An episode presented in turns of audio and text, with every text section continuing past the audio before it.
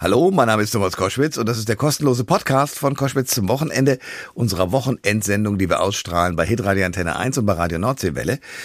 Und mein heutiger Gast ist eine Frau, die ich schon länger kenne, weil sie verheiratet ist mit einem Kollegen von mir, den ich extrem schätze. Das kommt auch gleich in dem Gespräch wieder vor, nämlich Hubertus Meyer-Burkhardt. Sie ist die Ehefrau dazu, Dorothee Röhrig die äh, sehr gut und spannend erzählen kann, und zwar über ein schwieriges Verhältnis zu ihrer Mutter. Du wirst noch an mich denken, so heißt ihr Buch. Es ist aber natürlich nicht nur die Geschichte der Distanz zwischen Mutter und Tochter, sondern eben auch die Geschichte, wie die gesamte Familie, die im Widerstand gegen den Nationalsozialismus war, wie die sich sozusagen verhalten haben und warum die Mutter so geworden ist, wie sie dann gegenüber ihrer Tochter war. Also viel Spaß mit Dorothee Röhrig. Der Thomas Koschwitz Podcast. Ihr hört Koschwitz zum Wochenende mit einer spannenden Familiengeschichte. Dorothee Röhrig ist Journalistin und Autorin. Sie war unter anderem Gründungsmitglied und Chefredakteurin der Zeitschrift Emotion. 2015 äh, heiratete sie in dritter Ehe den von mir sehr geliebten Moderator Hubertus Meyer-Burkhardt und sie ist die Enkelin von Hans und Christine von Dochnani. Über ihre Mutter Barbara hat sie nun ein Buch geschrieben, das heißt, du wirst noch an mich denken. Eine Liebeserklärung an eine schwierige Mutter. Frau Röhrig, schönen guten Tag und willkommen. Guten Tag, Herr Koschwitz. Ich freue mich sehr und gleich mal gesagt, also wenn Sie meinen Mann lieben, ich liebe ihn auch. Gut, Sie haben eine größere Berechtigung als ich, aber wir finden beide, glaube ich, also sowohl Hubertus als auch ich, dass würden wir nebeneinander wohnen, dann wären wir freundschaftlich sehr deutlich verbunden. Absolut. Aber Sie spielen jetzt die Hauptrolle in dieser äh, Veranstaltung hier ähm, und äh, erklären erstmal, woher kommt eigentlich der Name Röhrig? Denn Ihre Mutter, Barbara, hieß ja noch von Dochnani, oder? Richtig, äh, Röhrig ist mein erster verheirateter ah. Name und ich wollte so lange Röhrig heißen, bis meine Tochter heiratet. Äh, dann hat die das ganz fix gemacht und hat sich dann auch aus, von dem Namen getrennt und dann durfte ich mir auch einen offiziell anderen Namen geben, aber als Autorin und Journalistin habe ich eben immer unter Röhrig gearbeitet. Ich finde es auch besser als unter Meyer Burkhardt, ganz ehrlich. Ja, ja, ja, das verstehe ich gut wieder. So, Hans und Christine von Dornani waren ihre Großeltern. Eltern. Und Hans von Dochnani wurde 1945 im KZ Sachsenhausen hingerichtet. Ebenfalls 1945 starben Klaus und Dietrich Bonhoeffer, die Brüder ihrer Oma Christine. Alle vereinte der Widerstand gegen den Nationalsozialismus. Was haben Sie beim Schreiben Ihres Buches noch über diese Zeit des Zweiten Weltkrieges damals herausgefunden? Naja, ich habe mich ja vor allen Dingen, also ich habe kein Geschichtsbuch geschrieben, sondern ich habe, glaube ich, so das erste Buch geschrieben über die Empfindungen, die in der Familie vor, aber auch nach dem Krieg, nach der äh, schrecklichen Tragödie äh, wohl geherrscht haben müssen. Und da habe ich natürlich eine Menge herausgefunden. Ich habe herausgefunden, unter welcher Belastung meine Großmutter Christine von Donani, geborene Bonhoeffer, stand. Ich habe mich aber auch speziell sehr interessiert für die Emotionen äh, meiner Mutter, die aus ihrer Geschichte wiederum stammen und habe auch festgestellt, ihre Geschichte ist natürlich auch meine Geschichte. Ja, ähm, Sie sagen interessanterweise Donani und nicht Dochnani. Ich habe mal mit dem ersten Bürgermeister, der ja auch diesen Namen äh, trägt, gesprochen und der sagte, ja, das Doch haben, also das haben wir weggelassen, weil alle eh immer Donani sagen. Ist das bei Ihnen auch so? Nein, also ich, ich habe die Geschichte andersrum gehört. Äh, Donani ist die Eindeutschung, die ah. mein Großvater Hans von Donani schon für sich äh, gemacht hat. Dochnani ist noch das ungarische Aussprechen und das benutzt zum Beispiel mein Onkel Christoph von Dochnani, der äh, Dirigent. Ja, ganz genau. So, jetzt zu der Geschichte. Irgendwann entdecken Sie, ich vermute auf einem Dachboden, irgendwie ein Bild Ihrer Mutter oder was war der Auslöser, sich mit diesem Thema zu beschäftigen?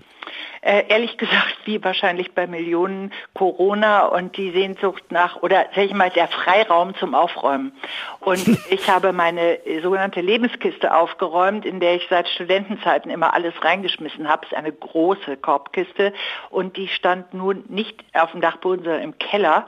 Und äh, ich habe dieses Foto gefunden, was auf dem Cover meines Buches ist und was mich also wirklich in Sekundenschnelle in die Vergangenheit gezogen hat und immer wieder bei jedem Blick. Und dann habe ich angefangen, mich nochmal mit meiner Familiengeschichte und eben auch sehr stark mit mir und meiner Mutter zu beschäftigen. Dorothee Röhrig ist unser Gast bei Koschwitz zum Wochenende. Du wirst noch an mich denken, so heißt ihr Buch, eine Liebeserklärung an eine schwierige Mutter. Äh, Frau Röhrig, erzählen Sie mir das mit der schwierigen Mutter. Das ist ja, das Verhältnis zwischen Kindern und Eltern ist ja manchmal schwierig. Was war bei Ihnen und Ihrer Mutter sozusagen schwierig im Verhältnis? Also ich denke, der Dreh- und Angelpunkt war die Unnahbarkeit, die meine Mutter hatte. Und ich kam eben nie wirklich so an sie ran, wollte das dann auch nicht mehr, weil diese Unnahbarkeit auch mit einer Art Abwehr gepaart war. Äh, ich habe das, sie nie als so besonders zärtlich empfunden. Ich hatte keine sehr heitere Mutter, obwohl sie wahnsinnig lachen konnte über komische Situationen und äh, auch einen, einen Sinn für Humor hatte. Aber eine Leichtigkeit, eine heitere Leichtigkeit lag bei uns nie in der Luft und äh, vor allen Dingen so die, die Wärme, die wirkliche Wärme, die hat sicherlich gefehlt und das habe ich als Kind gespürt. Ich kann das heute alles ein bisschen besser verstehen und daher war das Buch auch sehr gut für mich. Aha. Das heißt, während des Schreibens ist Ihnen viel klar geworden. Was denn als allererstes? Ja, die Geschichte meiner Mutter und dieses Gefühl, ich habe versucht, mich da rein zu versetzen, was ich ehrlich gesagt zu Lebzeiten selten getan habe, weil ich war so mit meinem eigenen Leben beschäftigt. Ich habe versucht, mich da rein zu versetzen, wie das ist, wenn man mit 16 aus der Schule kommt und beide Eltern sind verhaftet, hm. einfach verschwunden. Hm. Ja? Und äh, was ist das? Meine Mutter war die älteste der beiden Donani-Brüder, hatte also zwei jüngere Brüder, beide Eltern verhaftet. Sie hat sich sehr verantwortlich gefühlt gefühlt, aber was für ein Schock. Dann ist sie ins äh, Gefängnis gegangen, hat Nachrichten geschmuggelt, hat Blumen im Garten gepflückt und ihrem Vater Sträuße gebracht. Ja, Sie hat selber gesagt, sie hatte immer Angst vor der Entdeckung, ja, dass hm. die äh, Nazis, die Gestapo sie entdeckt. Also wie geht ein Kind damit um? Sie konnte nicht mit Freundinnen sprechen. Sie musste sich abschließen. Und all das ist mir nochmal so jetzt, wo sie nicht mehr lebt. Ich habe ja angefangen zu schreiben vier Jahre nach ihrem Tod. Äh, und da ist mir das so klar geworden, was eigentlich in ihr alles so ja gewohnt hat äh, und was sie auch geschützt hat. Und natürlich äh, hat sich das auf mich als Tochter ausgewirkt. Haben Sie ihr verziehen? Auf jeden Fall. Also was heißt verziehen? Es ist, ich habe mich versöhnt. Das ist auch äh, schön, wenn man eben diesen Abstand hat, wo nicht mehr tägliche, ja, dann so äh, verletzende Dinge passieren. Also ich habe auch nicht mehr mit den Augen eines verletzten Kindes jetzt sie gesehen. Das hatte ich natürlich schon ein bisschen abgelegt, aber es kam immer noch durch. Hm. Jetzt kann ich sie von Frau zu Frau sehen und kann auch ihre Einsamkeit und ihre Not und auch ihre Kraft sehr viel besser erkennen. Dorothee Röhrig ist unser Gast bei Koschwitz zum Wochenende. Sie hat ein Buch geschrieben mit dem Titel Du wirst noch an mich denken. Wann, Frau Röhrig, hat denn Ihre Mutter diesen Satz zu Ihnen gesagt? Ach, den hat sie gesagt in ganz banalen Situationen, wenn ich zu lange in der Sonne lag oder sie dachte, das ist also völlig ungesund, auch wenn ich zu hohe Schuhe anhatte. Dann kam der, ja. Er kam aber auch, wenn ich irgendwie ihre wunderbaren Eislöffel äh, aus der Jugendstilzeit noch von den Großeltern irgendwie über den Krieg gerettet, wenn ich die nicht wirklich würdigte, also überhaupt Kunstgegenstände, Dinge nicht wirklich würdigte, ja, dann kam das, du wirst noch mal an mich denken. Und das kam mir so äh, des Nachts, als ich über einen Titel nachgrübelte und äh, dachte, ja, das war doch der Satz. Und jetzt denke ich ja an Sie. Das ist das Schöne dran. ja, das ist aufgegangen. Ähm, kühle Mütter. Also ich selber kann da auch ein Lied von singen. Das hat ja immer zu tun mit der Biografie der Frau, die sozusagen die Mutter ist und man hat als Kind ganz andere Vorstellungen und trägt auch Verletzungen davon. Ja. Und Sie sagen aber auch, bevor Sie das Buch geschrieben haben, das haben Sie zum Teil schon überwunden. Wie denn? Ja, durch die Beschäftigung, durch dieses äh, Verstehen, ja. Also ich kann jetzt zum Beispiel sehr viel besser verstehen, dass sie äh, eher in dieser abweisenden Art war, dass sie über Dinge einfach nicht sprechen konnte. Dieses Unerträgliche. Ich habe zum Beispiel in der Pubertät dann so mal angefangen zu stochern, ja, und habe hm. so äh, hingeschmissen, ja, äh, dein Vater hat dich oder euch im Stich gelassen, der wusste ja, dass er mit dem Tod bezahlen kann und er hat es trotzdem gemacht. So diesen Widerstand gegen Hitler, ja. Das war natürlich für sie, da hat sie die Hand erhoben und es war ein Tabu ohne Ende und ich kann das jetzt, nachdem ich also nochmal mir sozusagen wirklich vor Augen und vor allen Dingen ins Herz äh, geführt habe, was sie durchgemacht hat, ich kann das besser verstehen. Noch dazu hatte sie jede Menge Fehlgeburten, ich kann wirklich leider sagen, jede Menge. Also das kam dann nach dem Krieg unter Umständen auch als eine Reaktion auf dieses Trauma, was sie hatte. Sie hatte ihre doch sehr, sehr, sehr verletzte, verwundete Groß, also Mutter, meine Großmutter, die ja mit uns lebte. Meine Mutter hat unheimlich ähm, ja, viel verarbeiten müssen, ja, und damals natürlich nicht mit irgendwelchen therapeutischen Möglichkeiten.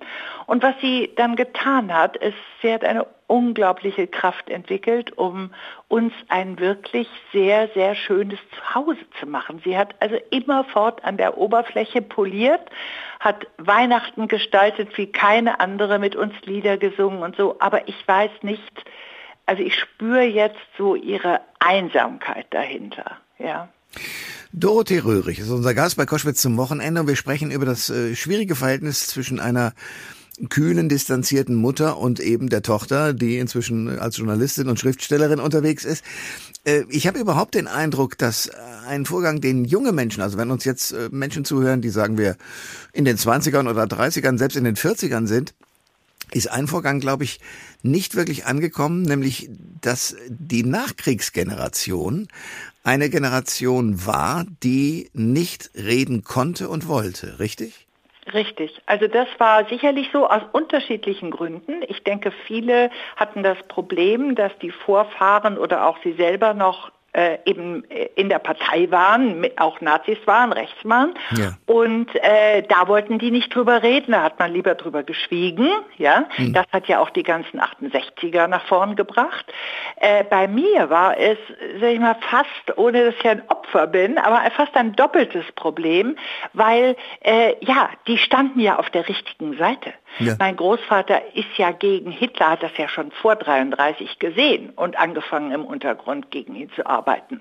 Aber ähm, das war dieses eine, also sie waren auf der richtigen Seite und nach dem Krieg waren noch so viel Nazis am Ruder, dass dafür gar nicht, gar keine Anerkennung kam. Ja, also die beiden, sage ich jetzt mal, äh, Richter und auch letztlich Henker meines Großvaters, Herr Huppenkoten und Herr Röder, haben bis in die 70er Jahre von satten Pensionen gelebt. Ja. ja.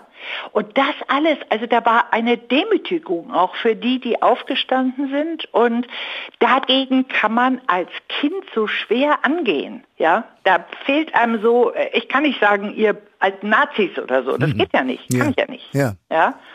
Und ich glaube eben, aber es geht gar nicht mal nur um diese, diesen Diktator, diesen äh, schauerlichen Menschen, sondern es geht auch um die Traumatisierung durch eben äh, Krieg, durch Hinrichtung, durch Verlust. Äh, und das haben wir ja äh, im Moment gerade, äh, sehen wir das wirklich jeden Tag vor Augen und können uns davor gar nicht retten. Und ich denke oft daran, wie viel schwer traumatisierte Menschen äh, durch die Gegend gehen und mit diesem Trauma irgendwie fertig werden müssen. Ja? Und das wirkt sich natürlich aus.